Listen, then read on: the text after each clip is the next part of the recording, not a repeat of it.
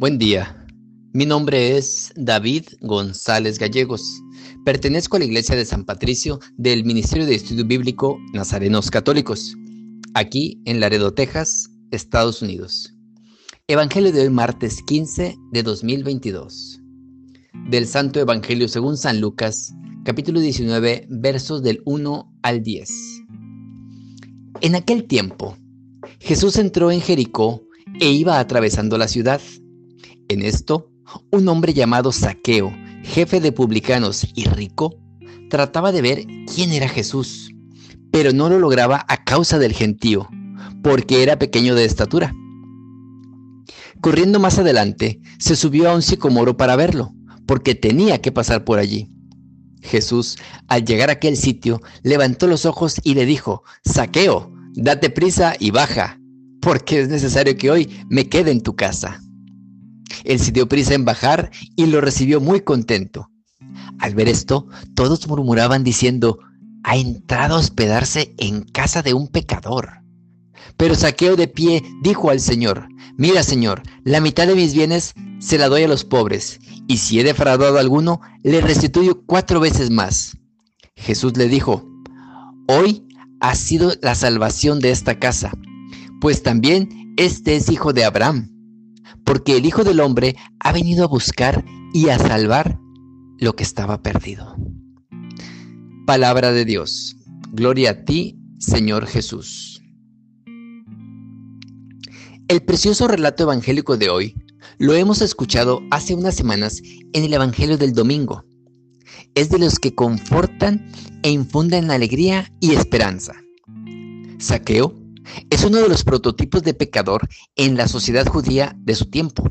Jefe de publicanos, cobradores de impuestos y muy rico, cobrando más de lo estipulado en los impuestos. Estaba descalificado por definición por los poderes religiosos de su pueblo. Ocurre que Jesús llega a su pueblo, Jericó, y él tiene verdadero deseo de verlo. Así que, a pesar de que es bajito, y Jesús está rodeado de una masa de gente que le impide verlo, encuentra la solución subiéndose a un árbol del cual iba a pasar Jesús.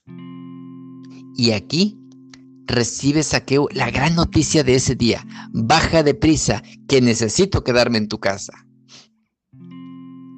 Jesús va más allá de lo que el autor del Apocalipsis nos decía en la primera lectura. Estoy a la puerta y llamo no solo está a la puerta, sino que se autoinvita para hacerse presente en nuestra casa y cambiar radicalmente nuestra vida.